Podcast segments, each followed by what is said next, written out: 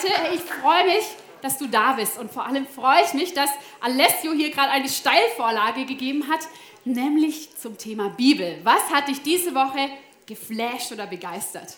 Hast du die Bibel überhaupt in die Hand genommen?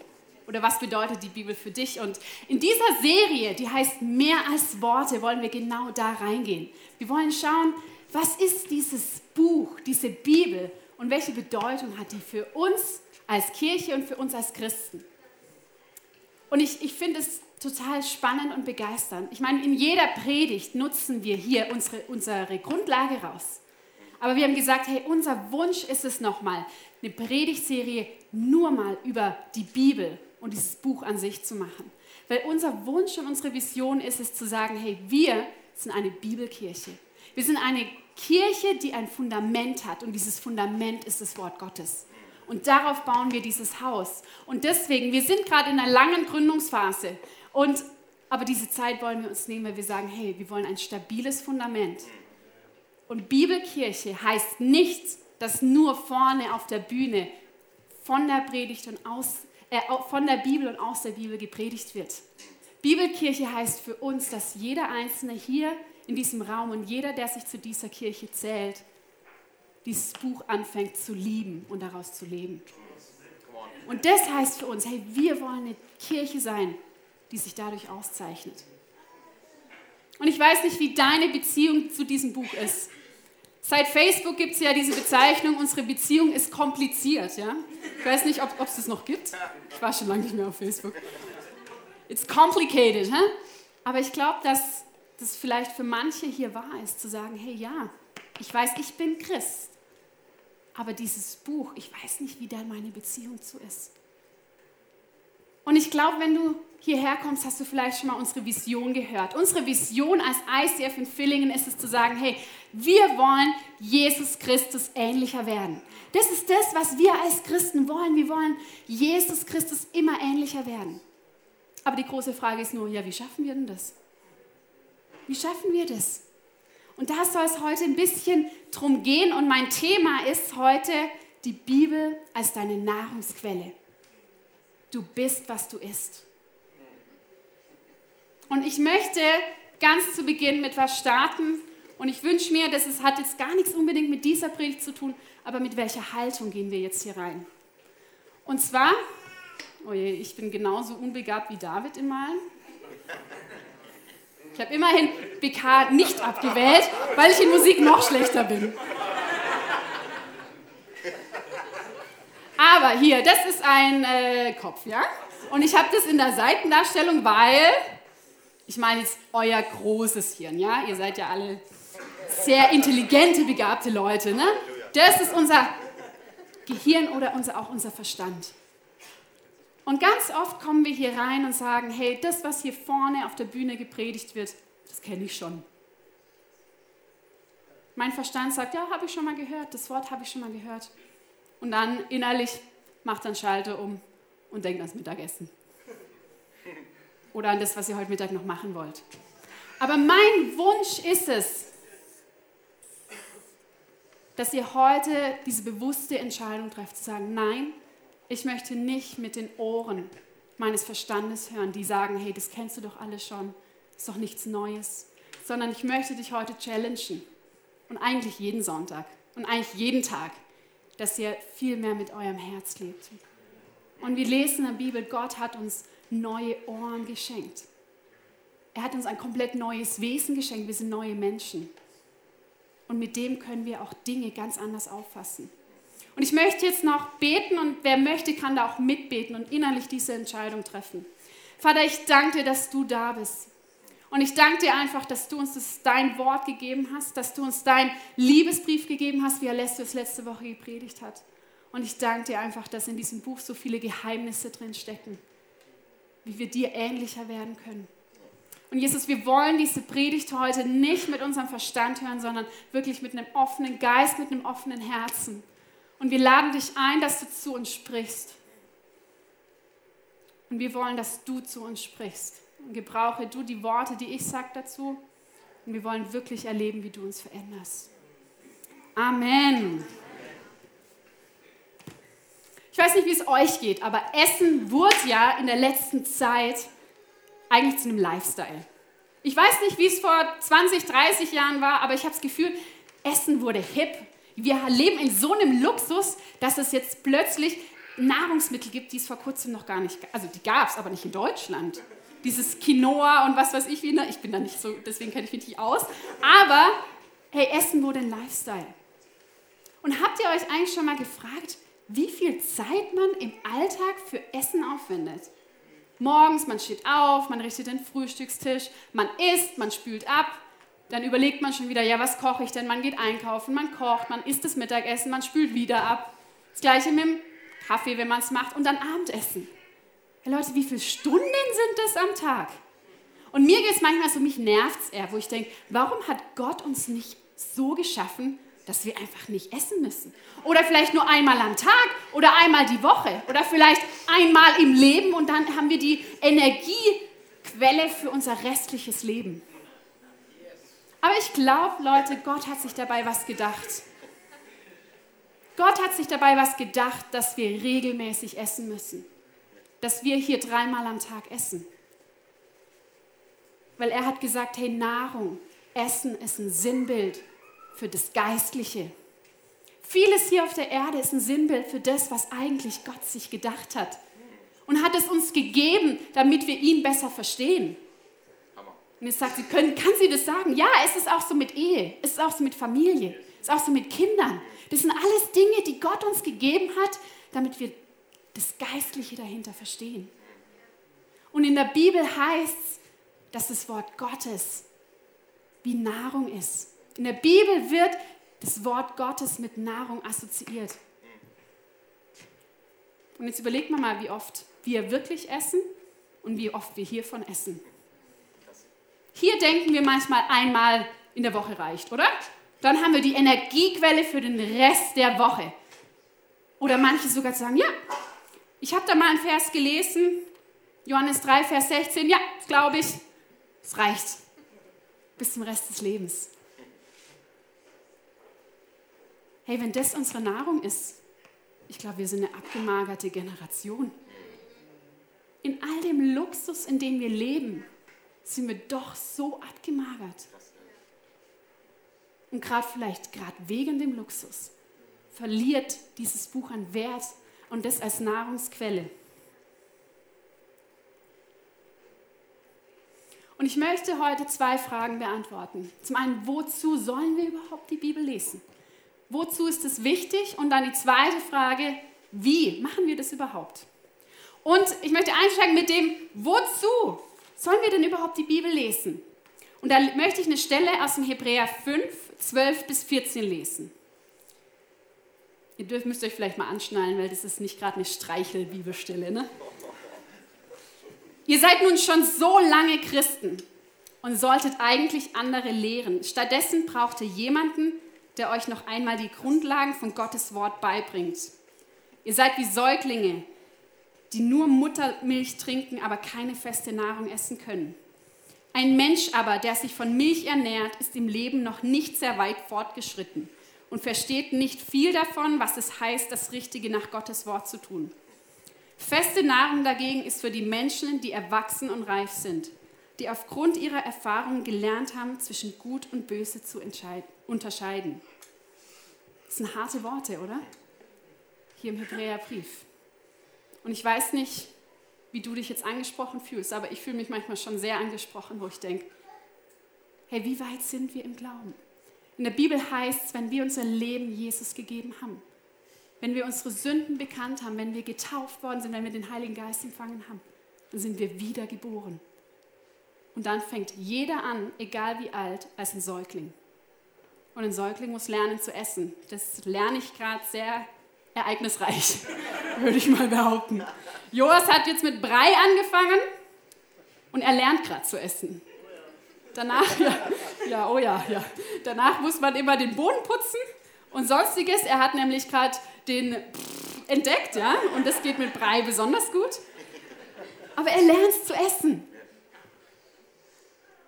Aber wisst ihr, was sehr, sehr komisch wäre? Jetzt möchte ich euch mal veranschaulichen, was komisch wäre. Kann mal jemand ganz, ganz Mutiges auf die Bühne kommen? Ich brauche jemand richtig Mutiges. Matze ist schon ausgeschieden. Oder möchtest du, Matze? Du musst nachher noch funktionstüchtig sein. Nein, nein, es ist nicht so schlimm. Ah, ich wähle sonst jemand aus. Ja, komm, super. Vielen Dank für deinen Mut. So, jetzt brauchen wir hier mal mein Equipment. So, also. Das brauchen wir zum Schutz. Ich weiß ja nicht, wie viel du schon gelernt hast. Ja, Mommy's Little Hero. Und zwar, ich habe dir was dabei. Eine Wildlachszubereitung mit Gemüse. Mein Sohn mag das gar nicht. Und ich mag es auch nicht, weil er danach nach Fisch stinkt. Aber ich dachte, zur Veranschaulichung ist es gut. So, ich möchte jetzt mal was testen, ja? Das Einzige, was du machen musst, ist deinen Mund aufzumachen. Ja? So.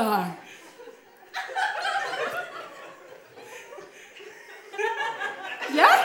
Bisschen Lachs? Fahrt, ja, das stimmt, die dürfen noch kein Salz essen. Noch einen, ha? Ja? Super, das reicht. Ja. Ist ein bisschen ein komisches Bild, oder? Aber genau das lesen wir im Hebräer. Und ich weiß nicht, wie es uns sonntags geht. Ist im Geistlichen das, was, was wir gerade gemacht haben, ist es das, was vielleicht hier passiert? Dass der Prediger vorne steht und sagt, ha, schau mal, ich habe euch was zubereitet, schön püriert. Die harten Sachen habe ich noch ein bisschen weggelassen. Das Salz auch, das, das Scharfe auch, damit es einfach gut bekömmlich ist. Und dann wird man gefüttert. Hey, so ist es doch oft, oder? Und dann wenn der Pastor vielleicht mal was gepredigt hat, was einem nicht passt, denkt man, oh, ich verhungere. Was ist das für eine Kirche? Ich muss woanders hin. Vielleicht hat eine andere Kirche ein besseres Essen. Aber so läuft es doch oft, oder? Und das Problem ist, wir haben verlernt, selber zu essen. Beziehungsweise wir haben es noch nicht mal gelernt. Hey, und unser Wunsch ist es zutiefst, dass wir hier nicht sonntags dastehen und sagen, hier ein Löffel, hier ein Löffel, einer Lachs, der andere Karotte. Nee, unser Wunsch ist es, dass Leute eigenständig essen. Jugendlichen bereitest du vielleicht noch das Essen zu, bisschen älteren Kindern. Da kann man feste Nahrung geben. Aber bei Erwachsenen, die müssen erstmal ihr Geld selber verdienen, dann müssen sie einkaufen gehen und dann müssen sie es noch selber kochen. Aber Leute, das ist das, was wir mit der Bibel machen sollen. Ich habe vorhin gesagt, die Bibel wird oft assoziiert mit Nahrung. Wahrscheinlich haben jetzt 99 Prozent im Raum das einfach so abgenickt und gesagt, ja. Aber wer hat tatsächlich da mal eine Wortstudie drüber gemacht? Wer hat mal geschaut, wo ist denn das so? Welche Bedeutung hat Nahrung oder welche Bedeutung hat Brot überhaupt in der Bibel? Das ist total spannend. Angefangen vom Manna im Alten Testament, dann mit den Schaubroten, dann also es gibt so viele spannende Stellen. Die Brotvermehrung, was bedeutet das geistlich? Hat sich da jemand schon mal reingekniet und gesagt, ich bereite mir selber eine Mahlzeit zu? Und das ist auch ein bisschen das, was wir hier wollen. Wir wollen keine Konsumenten und keine Babys. Doch, wir wollen Babys, aber sie dürfen nur ein Jahr ein Baby bleiben. Es ist total normal und gut, dass ich Joas fütter. Aber es wird eine Zeit, dass er lernt, selber zu essen. Und so ist es auch. Lass uns lernen, selber zu essen. Und lass uns anderen beibringen, selber zu essen. Und David und ich sind jetzt fünf Wochen weg im Elternzeit. Davon sind wir vier Wochen in den USA. Aber auch da haben wir ganz oft gemerkt, auch unter anderen Pastoren, viele haben Angst, so lange wegzubleiben. Weil sie müssen ja ihre Babys füttern. Was ist, wenn die Gemeinde in diesen fünf Wochen verhungert? Ja, und ich muss zugeben, auch wir haben gesagt, boah, sollen wir so lange wegbleiben? Aber ja, ich glaube, das ist genau richtig. Weil ich wünsche mir, dass wir aufstehen und sagen, hey, ich fange an, die Bibel auch montags bis samstags in die Hand zu nehmen und daraus zu lesen und daraus zu essen. Und ich habe noch mal eine Stelle aus dem 1. Petrus 2, Vers 2, wo es heißt, genauso wie ein neugeborenes Kind auf Muttermilch begierig ist, sollt ihr auf Gottes Wort begierig sein, auf diese unverfälschte Milch, durch die ihr heranwachst, bis das Ziel, eure endgültige Rettung erreicht ist. Hey, lasst uns da hungrig sein. Egal, ob du gerade ein geistliches Baby, ein geistliches Kind oder ein Teenager oder was weiß ich bist. Lasst uns hungrig sein auf das Wort, weil das ist die Nahrung. Nur so können wir wachsen und nur so können wir zur endgültigen Rettung kommen. Endgültige Rettung heißt in anderen Worten, hey, wir wollen Jesus Christus ähnlicher werden. Wir wollen, dass unser Denken, dass unser Handeln und unser Tun immer Jesus Christus ähnlicher wird. Und vielleicht fragst du dich manchmal, ja, aber wenn ich die Bibel lese und du vielleicht deinen Verstand gerade wieder eingeschaltet hast und denkst, oh, da kommt doch immer wieder das Gleiche. Immer der Jesus und der Gott und das Kreuz. Ja, nicht überall, aber an ein paar Stellen. Und wir denken, und Gnade und solche Sachen. Und dann denken wir, hey, ist doch langweilig, ich muss das doch gar nicht lesen. Aber ist euch schon mal aufgefallen, oder besser gesagt, ich frage euch, wie viele verschiedene Lebensmittel oder Gerichte kochten ihr so im Alltag? Und was sind so die Grundnahrungsmittel, die ihr habt? Also bei uns, so im Haushalt, sind es Reis, Nudeln, Kartoffeln, Döner, ja, stimmt. Aber dann hört schon auf, das sind so die Grundnahrungsmittel. Und dann richte ich die zwar unterschiedlich an und nehme mal das dazu und mal das Gewürz, aber so ist es doch auch in der Bibel. Wir haben ein, ein bestimmtes, ein bestimmte Grundnahrungsmittel. Aber ist jemand von euch schon langweilig geworden nach 50 Jahren Essen und sagt, nö, Kartoffeln, Reis und Nudeln esse ich nicht mehr? Nee, wir essen das alle noch und wir brauchen es alle noch. Aber spannend ist, wie würzen wir es? Dann können wir mal die Bibelstelle dazu nehmen. Vielleicht aus dem Blickwinkel mal betrachten. Aber es ist alles die Einheit. Und jetzt die Frage, ja, wie lese ich denn die Bibel? Wir wissen jetzt, wozu wir sollen wachsen, wir sollen reif werden, wir brauchen es als Nahrung. Aber wie lese ich die Bibel? Und ich weiß nicht, wie es dir geht, aber manchmal schlage ich die Bibel auf und lese Stellen, wo es heißt, ja, ihr sollt eure Feinde lieben, ihr sollt großzügig sein, ihr sollt tadellos sein, die Liebe ist langmütig, bla bla, diese Dinge. Hä? Und ich bin dann aber jemand, ich bin ein Mensch, der will ja. Ich will ja ein guter Christ sein. Ne?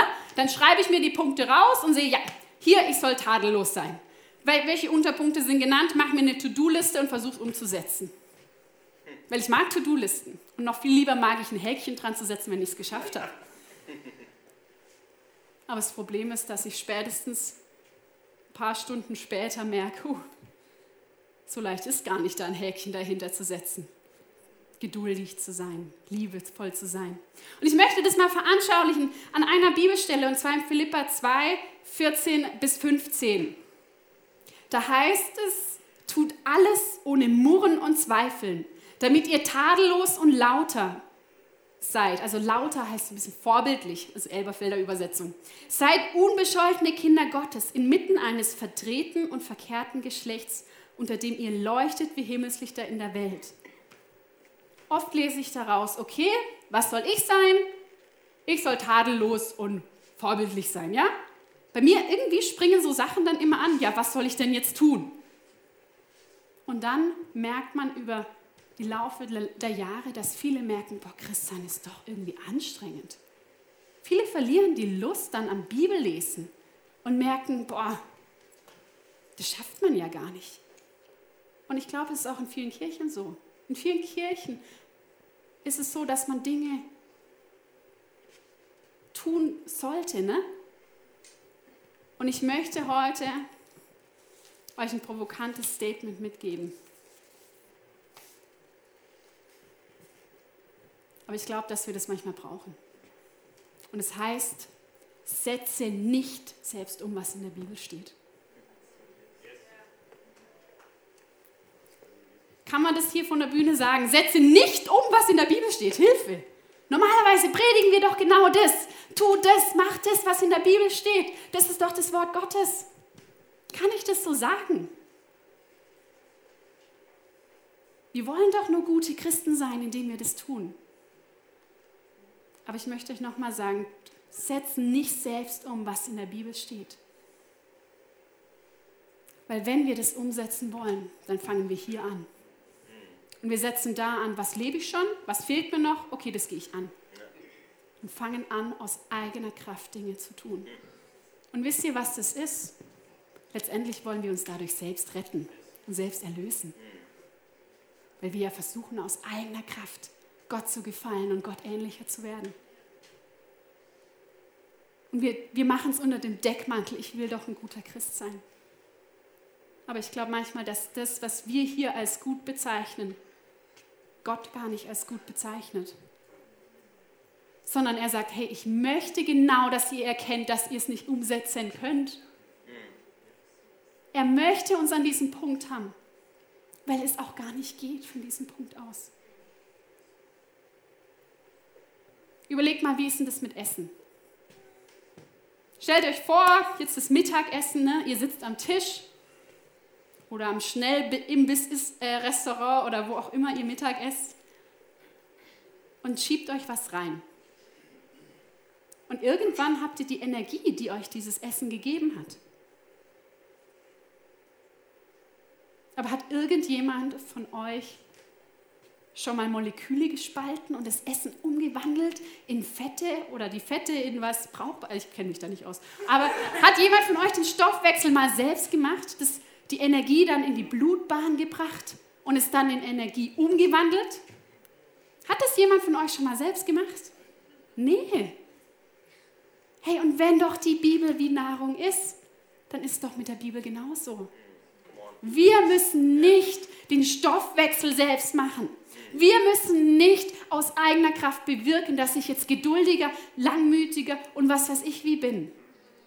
Unsere einzige Aufgabe ist es, das Wort zu essen.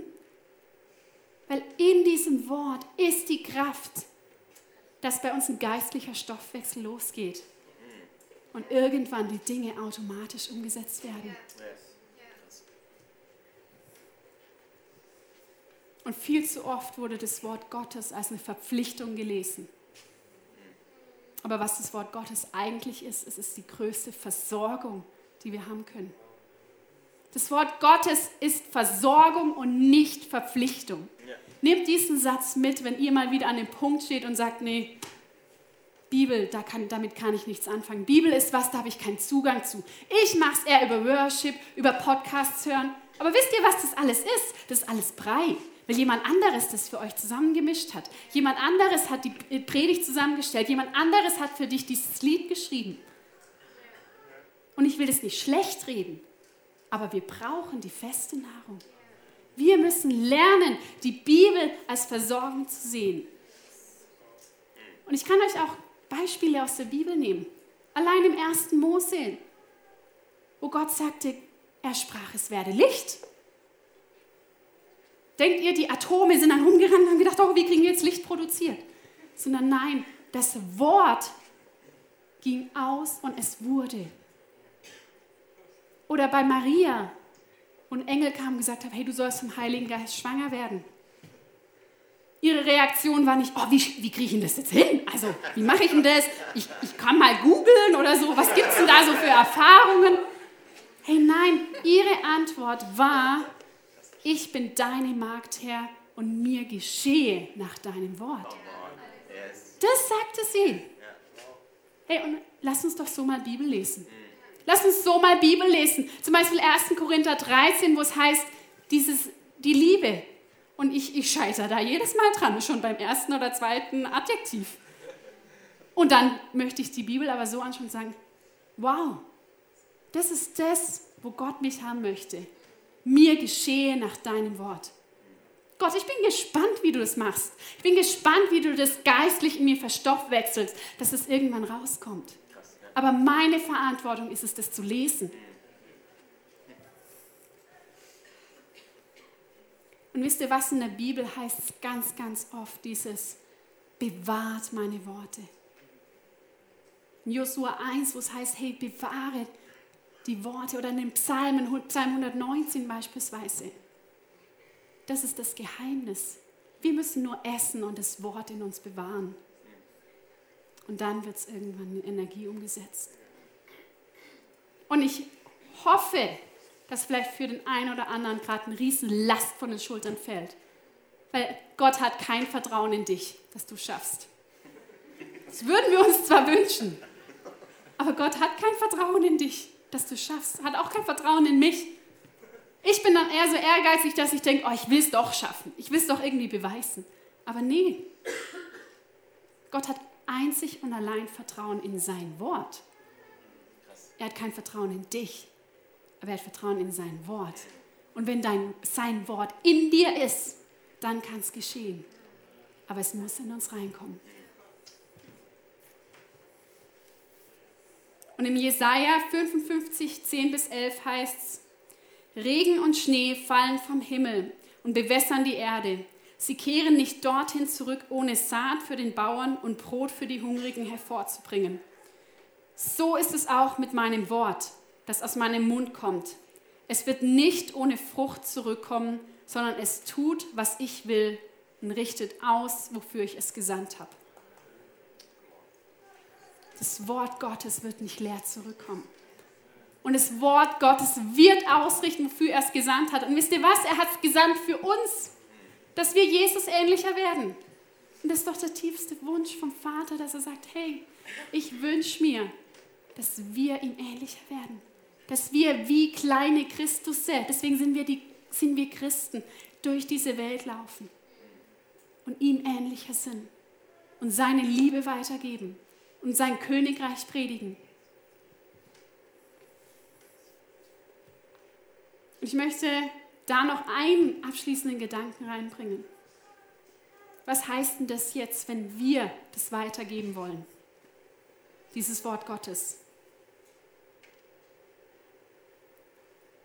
Ganz oft passiert es so, dass wir sagen, hey, das steht in der Bibel, so sollst du leben. Und das ist oft das, was Leute ja auch vom Christsein abschreckt. Christsein ist für viele einfach nur ein, wie viele Seiten hat es? 1500 Seiten langer Pflichtenkatalog. Weil wir den Leuten immer nur sagen, hey, das steht da drin. Aber Leute, unser Ziel ist es nicht, das, das zu machen, sondern unser Ziel ist es, den Leuten Essen beizubringen. Die einzige Aufgabe, die wir als Christen haben und die einzige Aufgabe, die wir auch als Kirche haben, ist zu sagen, hey, wir ziehen euch zum Wort Gottes. Wir wollen euch dahin ziehen, weil das Wort wird in dir bewirken und wird in mir bewirken. Wir wollen nicht gesetzlich und religiös werden. Wie gesagt, es sind nicht wir, die es tun können, und es ist auch keine Regel oder kein Gesetz, das tun kann, sondern es ist das Wort in uns, das das Wollen und Tun vollbringt. Und ich habe vorhin diese Bibelstelle gelesen aus dem Philippa 2 wo es doch heißt, man soll untadelig und vorbildlich sein. Und jetzt, um den Bogen zu spannen, ich habe halt vergessen, den Kontext zu lesen. Ich habe hier den Vers nochmal mit dem Satz davor und dem Satz danach. Denn Gott ist es, der in euch wirkt, sowohl das Wollen als auch das Wirken zu seinem Wohlgefallen. Und dann können wir tadellos sein. Und wie können wir das? Vers 16, indem ihr das Wort des Lebens festhaltet. Da steht nicht drum, mach eine To-Do-Liste und versuch's aus eigener Kraft. Nein, ihr macht's allein, allein indem ihr das Wort festhaltet. Leute, und das ist das Geheimnis, wie wir Jesus ähnlicher werden können. Das ist das einzige Geheimnis zu sagen, ja, dieses Buch wird meine Nahrungsquelle. Von diesem Buch lebe ich. Von diesem Buch ernähre ich mich. Und dann bin ich gespannt, wie das in mir verstoffwechselt wird und in Energie umgewandelt wird. Und ich am Ende rauskomme und sage, ich werde Jesus ähnlicher. Leute, und deswegen ist es wichtig, dass dieses Buch nicht verstaubt in euren Regalen, Es ist wichtig, dass dieses Buch wieder rausgeholt wird. Und keine Predigt und kein Gottesdienst kann ersetzen, dass ihr selbst da drin lest. Und ich möchte es wirklich auch eindringlich sagen.